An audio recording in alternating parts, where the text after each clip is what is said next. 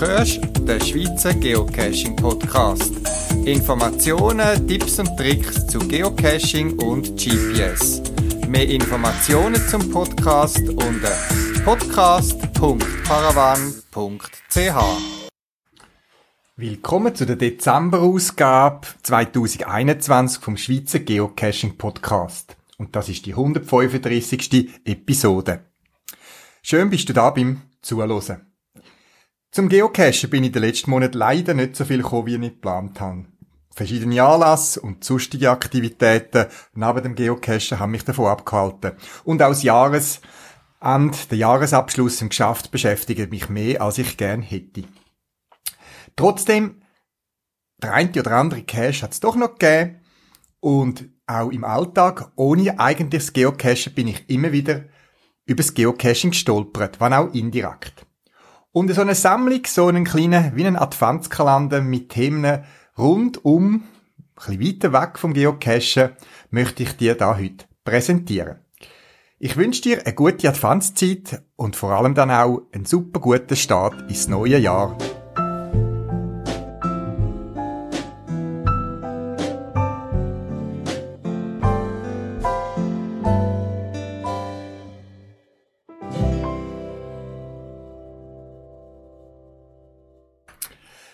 Zweitpiste vom Euro Airport Basel ist am 1. Dezember 2021 umbenannt worden. Die Piste hat früher eine Bezeichnung 0826 und heißt jetzt eben 0725. Hm. Du fragst dich jetzt vielleicht, was hat das mit mir zu tun? Oder mit dem Geocachen? Ja, direkt eigentlich nicht. Ausser du hast einen Rätselcache, wo du genau die Pistenbezeichnung als Antwort verlangst. Dann müsstest du den Cache anpassen. Aber die Auswirkungen sind ganz in einer anderen Art zu verstehen. Und zum bei dem PMA bleiben, auch in Zürich werden die Pisten umbenannt, und zwar erst im Jahr 2024. Dort werden zum Beispiel aus der Piste 1028 wird 0927 oder aus der Piste 1634 wird 1533. Warum und wie das kann mit Geocachen zusammenhängen, erkläre ich dir jetzt im Folgenden. Dazu muss man wissen, dass Flugzeuge ganz generell aus Prinzip gegen den Wind startet und gegen den Wind landet. Pisten vom Flughafen werden darum nicht irgendwie gebaut, wo man gerade Platz hat, sondern man muss in die Richtung bauen, wo typischerweise der Wind blasen tut. Und dann kann es sein, dass der Wind mal kehrt und ein Flugzeug, wo vielleicht am Vortag die Piste von einer Richtung angeflogen ist, plötzlich am anderen Tag von der anderen Richtung muss anfliegen, weil der Wind sich dreht hat. Die Bezeichnungen von diesen Pisten, zum Beispiel in Zürich nehme ich jetzt mal Piste 1028, wo nachher wird der Name ändern, sagt nichts anderes aus als die Anflugsrichtung für den Pilot in Grad. 10, wie mit der Pistenbezeichnung 1028, also das Zani, das heißt 100 Grad. Das heißt, der Pilot muss im Kurs 100 Grad, im, äh, im 380 Grad äh, Bild gesprochen, muss er dort anfliegen. Und wenn er am anderen Tag, weil der Wind kehrt hat, von der anderen Seite muss anfliegen, dann fliegt er von diesen 100 Grad, 180 Grad mehr an. Und das sind dann eben 100 plus 180 sind 280 und darum heißt Piste als zweiter Teil 28. 28 statt für 280, weil das ist die andere Anflugrichtung. Also die Pistenbezeichnung hat quasi den Namen von der Anflugrichtungen. Zum Beispiel, wie im Beispiel erwähnt, 10 für 100 Grad, dann 180 Grad von der anderen Seite herkommend, 280 oder 28. Das mal zu der Pistenbezeichnung. Und jetzt, warum müssen die ändern? Es ist so, dass man ja unterscheidet zwischen dem geografischen Nordpol und dem magnetischen Nordpol. Der geografische Nordpol kann man sich vorstellen, wie wenn man sich so einen, einen ähm, Globus vorstellt, wo man früher noch mehr gesehen hat als heute, habe ich den Eindruck, wo man so auf Schreibtisch gestellt, äh, stellen kann oder in der Schule als Beispiel hat, wo die Erde zeigt und wo man sich kann drehen lassen. Der geografische Nordpol ist dort, wo quasi die Erdachse durchgeht von Nord nach Süd, wo sie sich drumherum drehen tut. Der magnetische Nordpol, der ist aber nicht ganz genau dort, wo der geografische Nordpol ist, sondern aktuell ist er, glaube ich, 45 oder 50 Kilometer vom geografischen Nordpol entfernt. Der ist in den letzten Jahren gewandert, von Nordalaska Richtung Nordsibirien. Jedes Jahr verschiebt er sich ein bisschen. Und der Winkel, wenn ich jetzt in der Schweiz quasi genau weiß, will ich das masstechnisch ermitteln wo der geografische Nordpol ist, wird mein Kompass nicht genau dorthin zeigen, sondern ganz leicht daneben. Nämlich auf dem magnetischen Nordpol, wo eben etwa 45 bis 50 Kilometer daneben liegt. Den Winkel nennt man Dekl Deklination. Wenn ihr noch alte Schweizer Landestopographiekarten habt, oder auch auf den neuen Staats drauf, findet man den Wert ganz unten am Kartenrand, wo man Deklination kann nachschauen. Und dort ist angegeben, wie groß der Winkel in der Mitte dieser Karte ist. Dann für eine genaue Massung muss man eben wissen, wo jetzt genau Norden ist. Unsere ganze Vermassung und alles basiert auf dem geografischen Nordpol. Und wenn mein Kompass ein bisschen eben daneben zeigt, dann mag das für viel, viel Sachen keine Rolle spielen. Aber für gewisse Sachen, wo man genau sein, spielt das eben eine Rolle und man muss das berücksichtigen. Und wer noch den Militärkompass kennt, sei jetzt das von der Rekrutenschule, von der Pfadi, Cefi, Jungschi, was auch immer, der könnte mal führen, wenn er noch so einen hat, und man kann sogar den Wert ablassen oder teilweise sogar noch einstellen. Um das beim Schaffen mit dem Kompass berücksichtigen. Und jetzt sind wir dort, warum die Pisten umbenannt werden. Der magnetische Nordpol bewegt sich also jedes Jahr, weil das Magnetfeld wird nicht zuletzt verursacht durch den flüssigen ähm, Kern von, unserem, von unserer Erde, wo viel Eisen drin ist und das Magnetfeld erzeugt wird dadurch. Und eben, das ist flüssig, das ist nicht fest, das bewegt sich so, vereinfacht gesagt. Und dadurch verschiebt sich oder äh, schwankt auch der magnetische Nordpol jedes Jahr ein bisschen. Und jetzt summiert sich das auf, hat sich das wieder so viel verschoben, dass man eben zum Beispiel in Basel das Jahr hat Pistenbezeichnung geändert, dass sie der richtigen ähm, Gradzahlen entspricht unter Berücksichtigung von der sogenannten Missweisung oder eben Deklination. In Zürich ist man das am anschauen. Auf allen Flughafen auf der Welt verfolgt man das und irgendwann sagt man, jetzt ist die Zeit reif, um das wieder äh, mal anpassen. Also was jetzt in Basel den Dezember passiert ist und in Zürich 2024 wird passieren oder in Genf auch schon ein paar Mal passiert ist, das ist etwas, wo immer mal wieder kommt, wie sich eben der magnetische Nordpol verschiebt gegenüber am geografischen Nordpol. Die Wissenschaftler auf der ganzen Welt arbeiten zusammen. Es gibt auch ein sogenanntes Weltmagnetmodell, wo immer wieder nachgeführt ist, weil eben für gewisse Sachen, wo man ganz genau muss sein und nach wie vor mit einem magnetischen Kompass, was ja ein geniales Instrument ist, seit vielen Jahren, ähm, dass das immer korrekt ist. Und jetzt kommen wir zum Geocachen. Wir brauchen ja das GPS zum Geocachen, um unsere Position zu finden. Und viele GPS zeigen ja auch die Richtung an. Auch wenn man steht.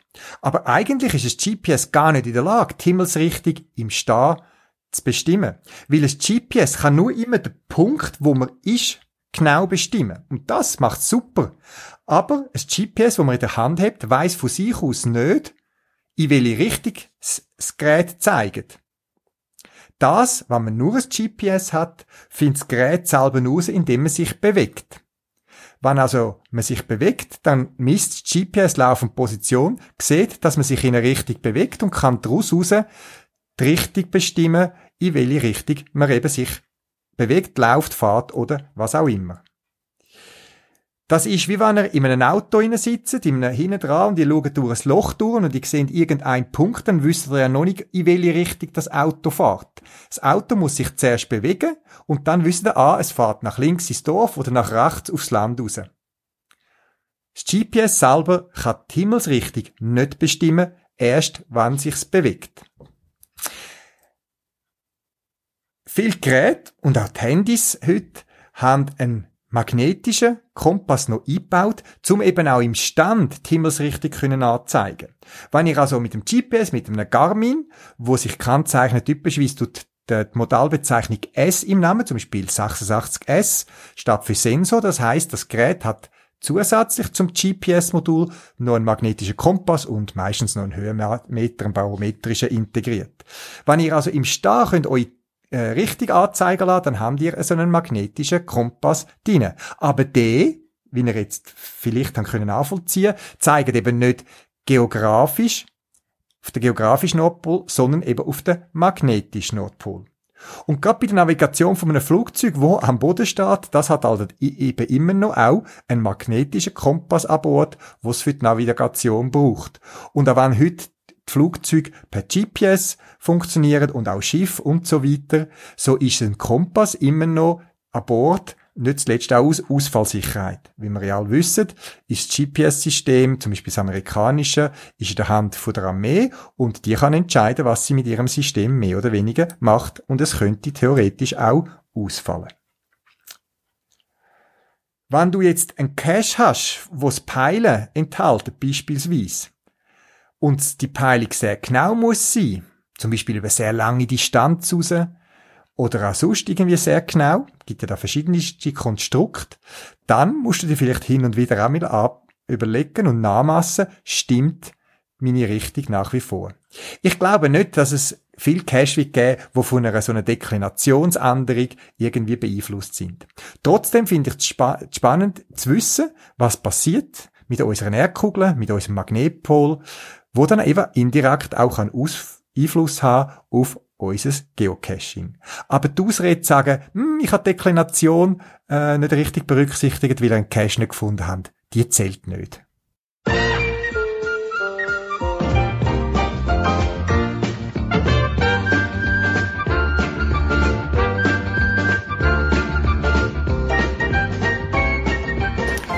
Schöne im Leben für mich sind nicht nur die außergewöhnlichen Situationen, Ferien, Abenteuer oder spezielle Erlebnisse, sondern manchmal das Alltägliche im Leben.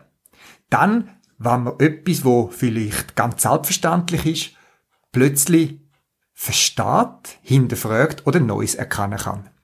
Ich finde das Alltägliche, das Überraschende im Alltag immer sehr spannend.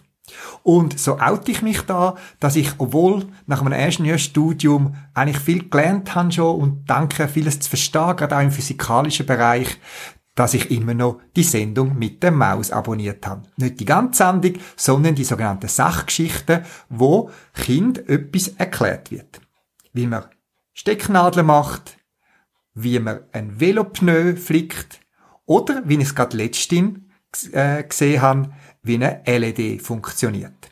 Und wir beim Geocachen sind ja heute gewöhnt, mit normalen LED Lampen, Nachtcache zu machen oder jetzt gerade auch im Winter, wo es mehr dunkel ist, unterwegs zu sein. Man kann gar nicht mehr die alten Glühlampen, wo in meiner Jugend noch gang und gäbe sind. Schwache Pfunzeln, wo die Batterie ziemlich schnell dünn war, wenn man nicht geschaut hat und man mit irgendwelchen schummrigen Lampen, ich mag mich noch erinnern, in dunklen OLs im Wald zur Nacht rumgelaufen sind. Sie haben ihren Reiz gehabt, wir sind stolz auf die grossen Klöben von Lampen und wer die grössere Lampe hatte, ist der grössere Held gewesen. Oder wo dann die Halogenlampen, die Maglite auf den Markt sind, ist das ein grosser Wunsch gewesen. Und heute ist das eigentlich weitgehend vorbei. Wir sind uns gewöhnt, mit der LED-Lampe rumzulaufen. Und es ist auch fast selbstverständlich, dass die Batterien erstaunlich lang heben. Wenn es dich interessiert, wie eine LED eigentlich funktioniert und warum sie so viel länger hebt als eine Glühlampe, dann empfehle ich dir die Sendung mit der Maus Sachgeschichten LED. Den Link dazu habe ich dir auf meiner Podcast-Webseite verlinkt.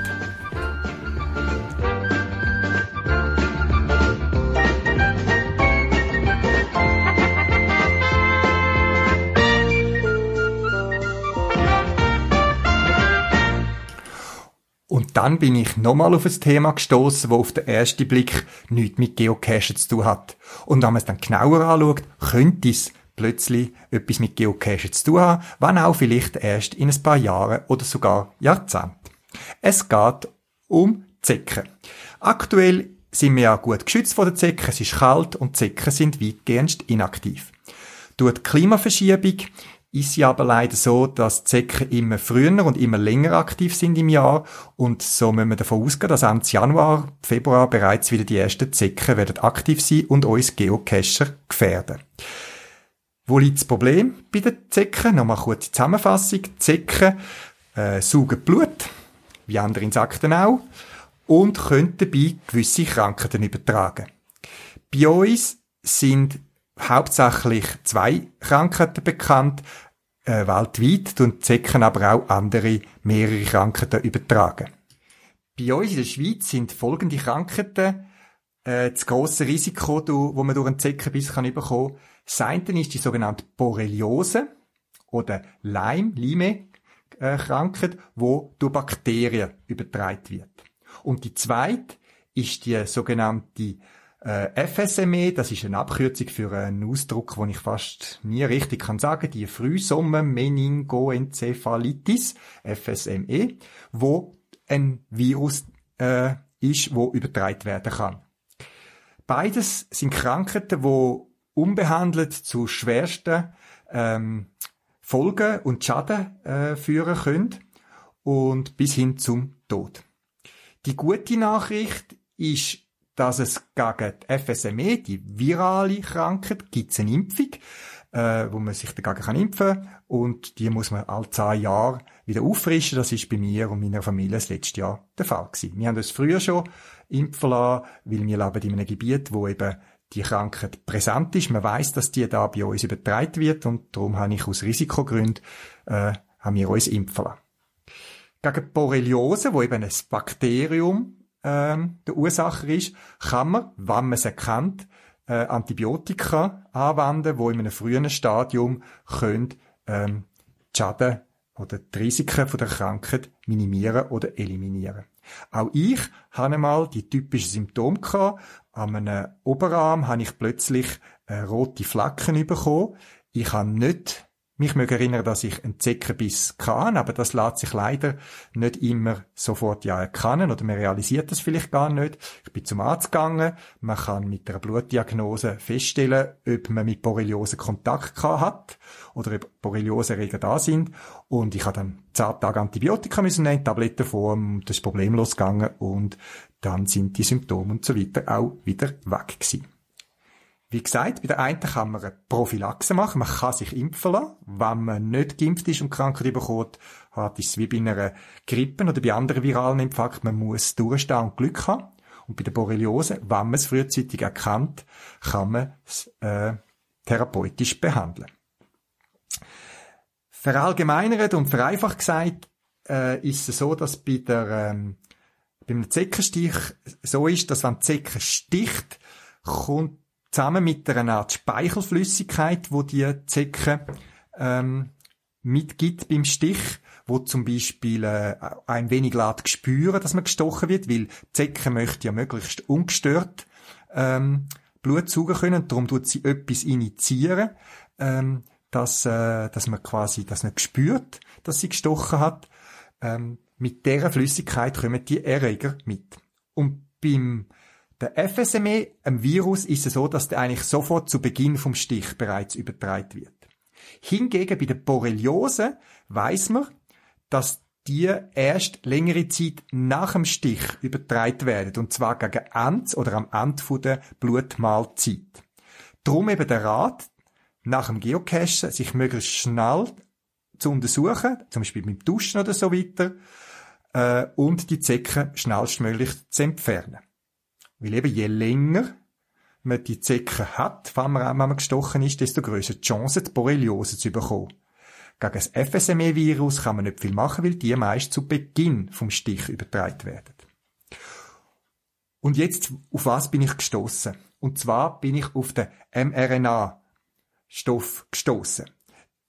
Der Mechanismus, die Methode, das Prinzip, wo jetzt auch beim Covid-Impfstoff Grundlagen geboten haben, um überhaupt so schnell einen Impfstoff zu entwickeln. Ich möchte jetzt nicht grosser auf den Covid-Impfstoff eingehen, sondern weiterfahren mit dem Prinzip vom mRNA, wo unabhängig ist, von welchem Virus oder was auch immer dort damit quasi transportiert wird. Es ist ja so, dass äh, die Meinung herrscht, äh, ja, da, warum haben die so schnell können einen Covid-Impfstoff äh, entwickeln in einer kurzen Zeit und so weiter. Das ist eine falsche Aussage. Äh, an mRNA wird schon seit Jahrzehnten geforscht. Man hat große Hoffnungen, mRNA zum Beispiel im, im Zusammenhang mit Krebserkrankungen können einzusetzen, weil der Mechanismus, wo mRNA äh, darstellt oder zur Verfügung stellt, ist sehr vielfältig. Und jetzt haben die Forscher eine Arbeit publiziert, wo sie im Hinblick auf Schutz vor Zeckenstich äh, publiziert haben, und zwar Schutz vor Borreliose. Jetzt mögen die einen gerade sagen, haben wir mal äh, gegen Viren kann man Impfstoff entwickeln, in vielen Fällen, nicht immer. Aber gegen Bakterien kann man ja keinen Impfstoff machen, da ist das Prinzip anders. Ja, stimmt. Und die Forscher haben auch nicht einen Impfstoff gegen Borreliose entwickelt oder sind dran, sondern sie haben sich überlegt, wie kann man vor dem Zeckenstich quasi sich schützen. Und jetzt kommen wir wieder zurück auf die Speichelflüssigkeit, wo die Zecken während dem Stich quasi einem quasi innen transportiert in menschlichen Körper in die Stichstelle. Die Speichelflüssigkeit besteht nämlich aus gewissen Proteinen, Eiweißstoff. Und man hat da festgestellt, dass gewisse Menschen so wie von Natur aus geschützt sind gegen so Zeckenstich. Und man hat herausgefunden, dass die Menschen, warum auch immer, quasi das Immunsystem schon trainiert ist, genau gegen die Eiweißstoffe von der Speichelflüssigkeit von der Zecken.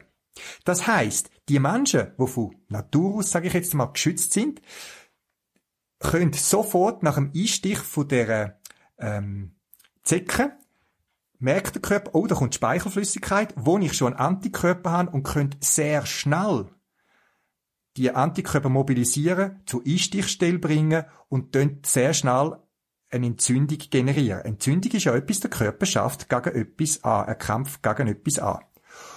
Und zusammen mit dem Bekämpfungsprozess von diesen Antikörpern auf das Eiweiß von der Speichelflüssigkeit von der Zecken wird, werden vermutlich auch irgendwelche Stoffe generiert, wo der Zecken verleidet, vereinfacht gesagt, und sie viel früher loslässt und ihre ähm, Blutaufnahme beendet. Dadurch kommt sie nicht in das Stadium, wo sie die Speichelflüssigkeit quasi nochmal in den Körper hineinbringt, wo die Borreliose übertragen wird. Das heißt, die, der Mechanismus, wo gegen die Speichelflüssigkeit von der Zecke wirkt, hilft, dass die Stichtour von der Zecke minimiert wird, die Zecke viel früher loslässt und damit gar nicht erst Borreliose, wo meistens am Ende von einer Blutmahlzeit in den Körper hineinkommen, können übertragen werden. Das ist also der Ansatz davon. Und jetzt die Forscher haben basierend auf mRNA quasi auch eine Impfung entwickelt, wo der Körper anregt, die Antikörper gegen die Eiweiß von der Speichelflüssigkeit von der Zecke zu entwickeln. Sie sind in Labor- und Tierversuchen erfolgreich gewesen. Sie haben nämlich Meersäule genommen und wie man es so macht, für eine fundierte wissenschaftliche Studie, sie haben zwei Gruppen gemacht. Die einen sind geimpft gewesen und die anderen sind nicht geimpft gewesen. Und all diese Meersäule hat man Zecken aufgebracht und genau beobachtet, was passiert. Bei diesen Meersäule, wo äh, nicht geimpft gewesen sind, sind die Zecken bis zu etwa 65 Stunden quasi äh, am Meersäule geblieben und haben Blut gesucht. Hingegen bei denen, die geimpft sind, haben die Zecken schon nach, glaube 20 Stunden oder voran schon wieder losgelassen. Und nachher hat man weiterhin die Meersäule beobachtet und gesehen, dass keins von diesen Meersäule, wo geimpft war, Borreliose bekommen hat. Wohingegen die Kontrollgruppe, die nicht geimpft sind, haben 64% von der Meersäule Borreliose bekommen. Das wäre die Erkenntnis von dieser Forschergruppe, wo mit mRNA und dem Anti-Zecken-Impfung experimentiert haben und wo ihre Ex äh, Resultate kürzlich veröffentlicht haben. Den Link zu der Arbeit und weiteren Informationen findet ihr auf meiner Podcast-Webseite. Wie immer, das ist erst eine erste Arbeit. Die Forscher sagen selber, man muss noch vieles, vieles machen, bevor man überhaupt eine Impfung am Mensch könnte Danke, aber eben das sind so die grundlegenden Vorarbeiten, die es braucht, bis mal irgendetwas viel, viel später mal beim Mensch vielleicht Anwendung findet. Und so schließt sich der Bogen wieder zum Geocaching. Vielleicht haben unsere Nachkommen im Geocacher, die nächste Generation von Geocacher oder vielleicht die 15 Jahre, keine Ahnung, haben mal einen Impfstoff gegen äh, Zecken äh, zur Verfügung. Das wieder etwas, was ich lustig gefunden habe, wie aus einer komischen Mitteilung, die ich gelesen habe, irgendwie in einer Publikation, plötzlich wieder ein Bogen sich zum Geocachen schlägt.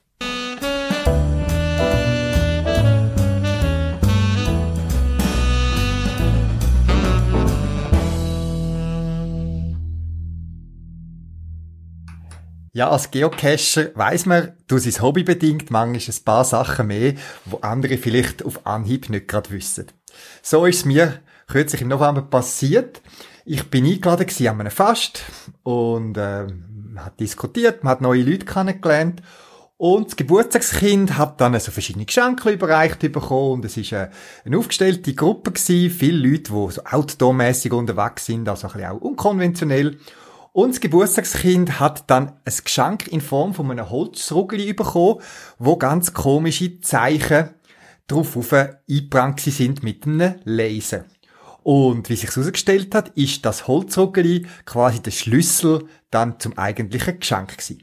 Verschiedene Leute haben sich über das Holzstück bügt und haben angefangen zu studieren. Wie gesagt, es sind Zahlen oben gewesen, äh, ein Pi-Zeichen und auch so komische Symbole. Ich habe gerade geholfen beim Tischen fürs äh, das Abendessen, was es gegeben hat, habe einen Blick drauf geworfen und in die Runde gerührt. Hey, das ist ja der Dancing Man Code. Mehrere Gesichter haben sich ganze Stunde zu mir gewendet, haben ihres Handy gezückt und kurz darauf habe ich gekommen, oh ja, das ist der Anfang der Lösung. Tatsächlich, der, der das Geschenk gemacht hat, hat äh, den Zugang zum Geschenk ein bisschen geheimnisvoll machen und ein bisschen Rätsel reinbringen und hat den Dancing Man Code gebraucht. Ihr kennt den vielleicht vom Geocachen. Das ist also das Männchen, das so bei so komisch auf und ab hebt. Und ich bin schon über ein paar Geocaches gestoßen, wo der als Verschlüsselung gebraucht worden ist und hatte einfach in meinem Repertoire gehabt. Ich habe natürlich die grosse Show gehabt dort, oder? Weil andere, teilweise Leute, die aus dem akademischen Umfall gekommen sind, darüber äh, studiert und, und äh, gerätselt haben. Und dann bin ich gekommen und habe gesagt, das ist der Dancing Man Code. Das war dann erst der Einstieg zu einem weiteren Rätsel, wo es dann um die Zahl Pi gegangen ist, wo man vielleicht weiß, dass quasi jede Zahlenkombination, wo man sich noch vorstellen kann, irgendwo in der Zahl Pi, wo ja unendlich ist, irgendwie vorkommt. Also ich kann euch irgendeine Zahlenkombination ausdenken und irgendwo in dieser langen Zahl Pi, weil es eben unendlich lang ist, kommt die irgendwo mal vor. Und dort ist es dann eben auch so dann weitergegangen. Auch bei einer anderen äh, Story, wo ich darüber gestalt, äh, gestolpert bin, so im Zusammenhang von Weihnachts- Adventszeit, habe ich müssen lachen und gedacht, ja, das habe ich auch gewusst durch das Geocachen. Und zwar ist in dem Artikel von äh, einer Podcasterin, die ich auch äh, hin und wieder lese, ums Thema Xmas gegangen. Xmas, was ist das? Ihr kennt ja das englische Wort für Christmas, äh, wo man braucht. Wir sagen vielleicht Weihnachtszeit und so weiter. Und jetzt gibt's ja Tendenz, und vielleicht haben Sie das auch schon wahrgenommen, dass ähm, die Verkäufer, die Händler, äh, das Konsumgeschehen sehr oft den Begriff Xmas nimmt für die Weihnachtszeit. Einer von der Grund ist, dass äh, viele Firmen nicht mehr sich möchten mit Religion und der ursprünglichen Bedeutung von Weihnachten auseinandersetzen. Ähm, das finde ich persönlich schade, aber ja, so ist es halt. Was aber viele nicht wissen, ist gerade, dass de, die Veränderung von dem Mord von Christmas auf Xmas, also das X und dann Bindestrich Mass, äh, Xmas, eben, eben auch christlichen Hintergrund hat. Warum?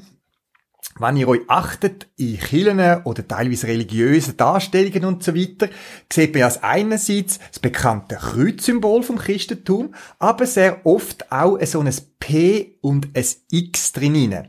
Es geht so ineinander rein. Manche nehmen es gar nicht wahr, dass das eigentlich zwei trennte Buchstaben ist. Die Abkürzung. Oder die zwei Buchstaben gehen aufs Griechische zurück. Und das wiederum, wo ich als Geocacher kann, weil ich das griechische Alphabet auch schon für Rätsel haben müssen brauchen, sind die zwei Buchstaben sogenanntes Chi, wo eben als X geschrieben wird im Griechischen. Und dann auch noch das, das, das R, das R, wo geschrieben wird wie ein P. Und die beiden Buchstaben im Griechischen XP stehen eben für Christus. Also, wenn die Leute versuchen, sich quasi von dem religiösen Hintergrund, Hintergrundwort Christmas wegzukommen und Xmas brauchen, dann brauchen sie eigentlich einen urchristlichen Begriff, weil schon im Oxford English Dictionary vom Jahr 1551 ist das Wort Xmas bereits aufgeführt als Synonym für Christmas in Englisch. Das habe ich lustig gefunden, der Artikel, einfach der, als allgemein wissen, woher der Begriff kommt und eben auch die zwei Buchstaben Chri und Ro sind mir bekannt gewesen, auch nicht zuletzt um, äh, vom Geocachen, weil eben für die ein oder andere Verschlüsselung oder Keimrätsel ich das griechische Alphabet auch immer wieder gebraucht habe.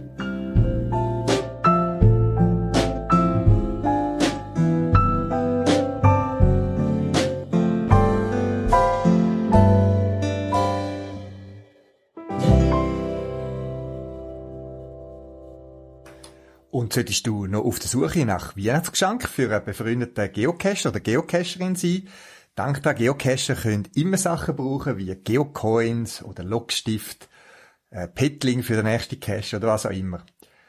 All die Artikel findest du ab Lager lieferbar bei mir im Shop unter paravan.ch und ich danke da gerade zum Beispiel an die Thank You Card. Das ist eine schön gestaltete äh, Karte mit einem Coin drin, wo man kann verschenken und etwas Nützliches ist für einen Geocacher oder eine Geocacherin.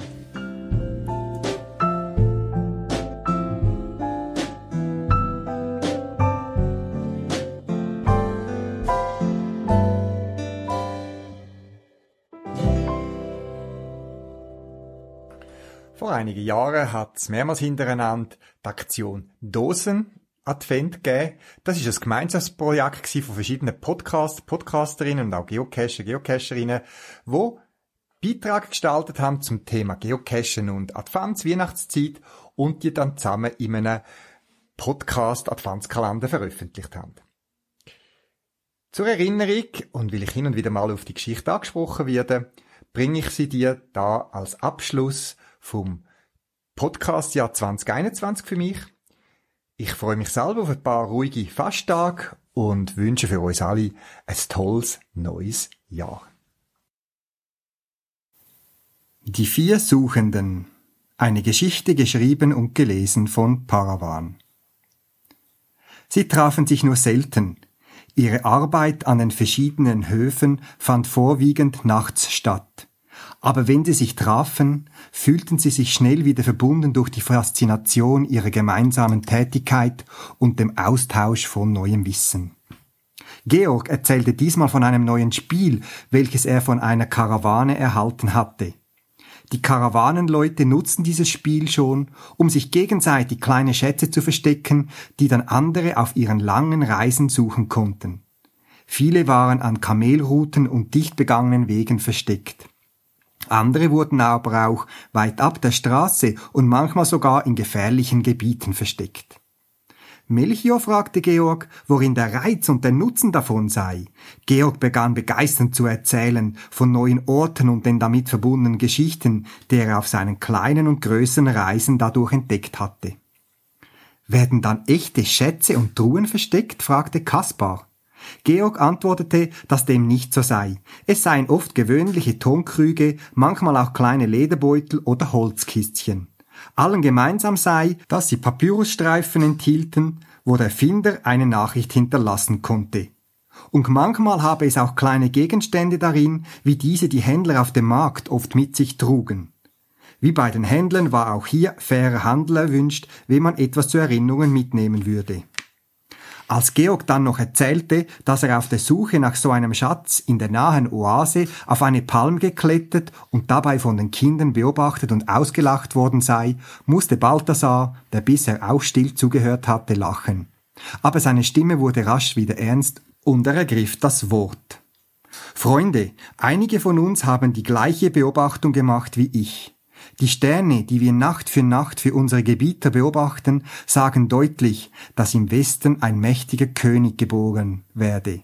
Mein Gebieter hat mir den Auftrag gegeben, diesen neuen König zu finden und ihm die Grüße unseres Reiches zu entbieten. Von Kaspar weiß ich, dass er den gleichen Auftrag erhalten hat. Auch mein Herrscher sendet mich mit dem gleichen Auftrag, äußerte Melchior sogleich. Georg, und du? Hm, nun, ich habe noch keinen solchen Auftrag erhalten, muss aber auch gestehen, dass ich die letzte Zeit nicht so viele Möglichkeiten für den Blick an den abendlichen Himmel hatte. Ein Karawanenführer erzählte von einem neuen Schatz in der Nähe, der nur bei Nacht gefunden werden könne, und so fehlte mir diese Zeit für die Beobachtungen. Aber ich vertraue euch, meine Freunde, dass eure Beobachtungen unseren Schriften entsprechen und werde sogleich meinem König den gleichen Vorschlag unterbreiten und mit euch reisen. Zu meiner besonderen Freude liegt unterwegs nach Westen noch einige Schätze bereit, die mir in meinem Papyrus noch fehlen. So lasst uns morgen, gleich nach Sonnenuntergang, bei den Stellen der Stadt uns treffen. Ich werde da sein. Bereits hatte er den Raum verlassen und ließ seine erstaunten Freunde zurück. Sie kamen gut vorwärts. Des Nachts überprüften sie gemeinsam die deutliche Richtung, in welchen ihnen die Sterne wiesen.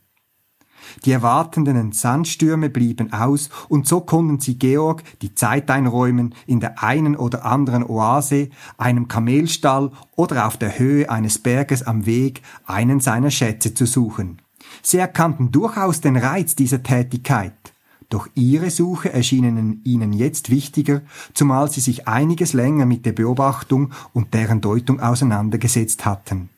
Sie wussten, dass sie alles daran setzen mussten, diesen König zu finden. Georg verpasste fast die Audienz beim König von Judäa. Er hatte zu lange nach einem Schatz an der Palastmauer suchen müssen.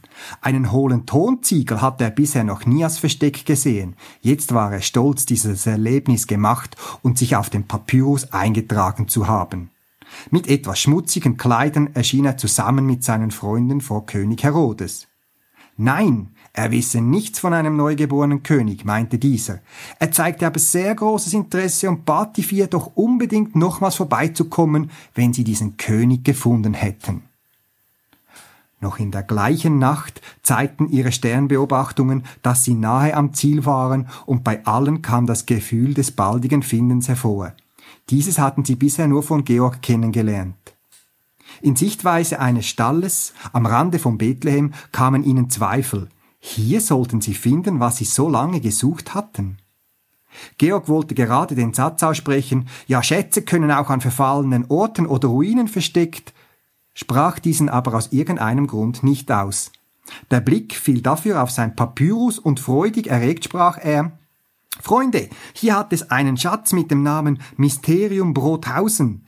Ein spezieller Schatz, der aber bedingt, durch die Stadt zu schreiten und sich Wissen anzueignen, damit der Schatz gefunden werden kann. Ich werde gleich wieder zurück sein. Bis ihr die Kamele angebunden und diese entladen habt, stoße ich als erfolgreicher Finder wieder zu euch. Die Freunde schauten von ihren Sternschriften auf und sahen sich fragend an so nahe am Ziel und Georg wollte auch nur eine Minute seines Denkens und Fühlens auf etwas anderes richten. Doch Georg war noch nicht zurück, als die drei bedächtig in den Stall gingen. Sie wussten sogleich, dass dies der Ort war, wo ihre Beobachtungen sich hingeführt hatten. Der König lag da, anders als erwartet. Andere Menschen begrüßten den Neugeborenen, und für einmal fühlten sie sich mit ihrer edlen Kleidung fehl am Platze. Sie überbrachten den Eltern des Königs die Grüße und Geschenke ihrer Reiche, und dabei fühlten sie, dass sie mehr mitnehmen würden, als sie mitgebracht hatten. Sie genossen die Zeit in Ruhe vor dem Kind und König. Die Sterne hatten Recht behalten, und sie würden vom Erscheinen des Königs in ihrer Heimat berichten und noch lange Abende in ihren Runden davon erzählen. Als sie die Kamele wieder losbanden, kam Georg tief atmend vom Stadttor her auf sie zugeschritten. Tut mir leid, meine Freunde. Die Mathematika war nicht so einfach wie gedacht, aber meine Ausdauer hat sich gelohnt. Ich konnte mich als erster aufs Papyrus schreiben. Und ihr? Habt ihr gefunden, wo wir lange danach gesucht haben? Die Freunde mussten nichts sagen. Sie blickten ihn nur an, und er wusste, dass sie etwas gefunden hatten, was er nicht hatte.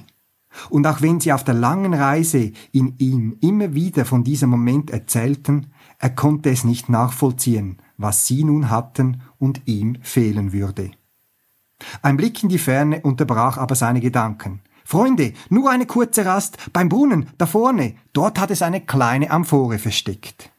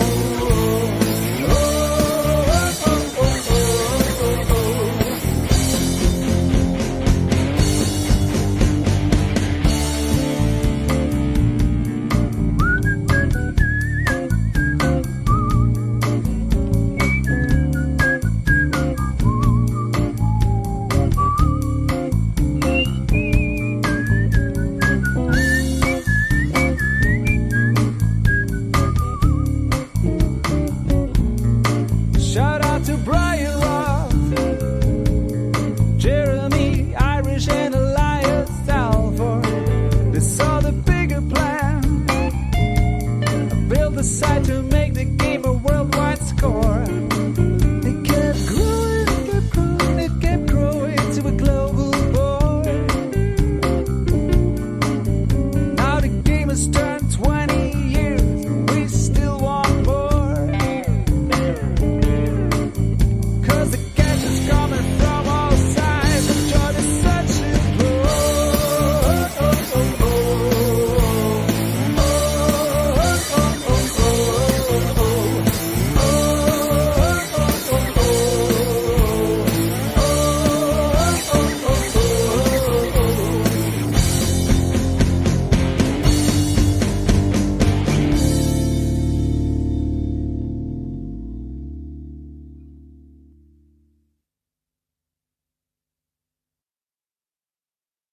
Das wär's für das Mal. Zusätzliche Informationen findest du im Internet unter podcast.paravan.ch. Du kannst mir auch eine E-Mail schreiben für Anregungen oder Rückmeldungen auf podcast.paravan.ch und auf jeden Fall viel Spaß beim Geocachen und bis bald im Wald.